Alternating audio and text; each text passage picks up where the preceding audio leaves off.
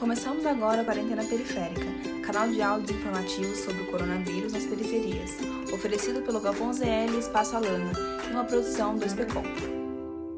A educação nestes anos de pandemia é um assunto preocupante para famílias, estudantes, gestores escolares, professores e autoridades governamentais. Isso porque, se tratando de aprendizado, muitos alunos relatam dificuldade de entender e acompanhar a didática oferecida pelo ensino à distância, junto à preocupação em relação à saúde, renda e outras questões agravadas nesse momento. E para saber mais sobre o déficit educacional deixado pelas aulas remotas, vamos ouvir Ângela, coordenadora da Escola Fernandes Soares. Meu nome é Ângela Medeiros, eu sou coordenadora pedagógica da Escola Estadual Professor Fernandes Soares e eu acredito que existe sim um déficit muito grande educacional das crianças que precisaram ficar remotas. Tive essa evidência através do momento em que foi decidido que as crianças voltariam ao presencial e aí foi percebido que aquelas crianças que estavam online online não conseguiram assimilar totalmente o conteúdo que foi passado.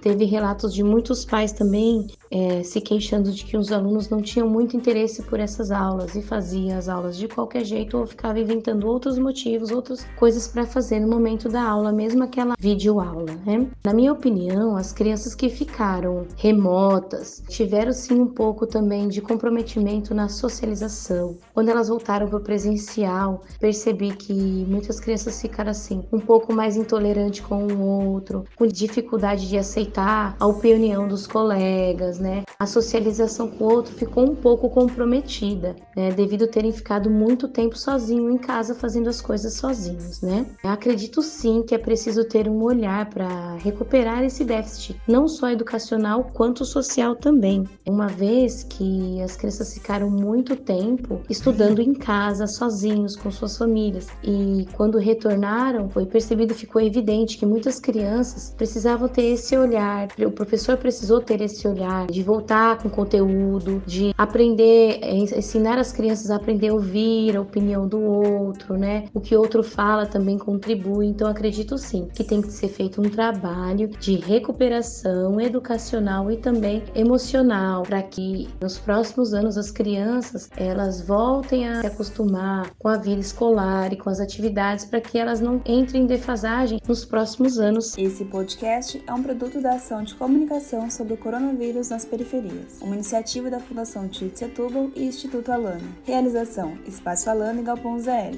com apoio da Sociedade Amigos do Jardim La Pena. Para recomendação de temas e dúvidas, pode mandar no WhatsApp do Galpão ZL no número 11 9 797 2392 ou no WhatsApp do Espaço Alana no número 11 9 856 0411. Acesse também as redes sociais do Espaço Alane do Galpão ZL. E até o próximo Quarentena Periférica.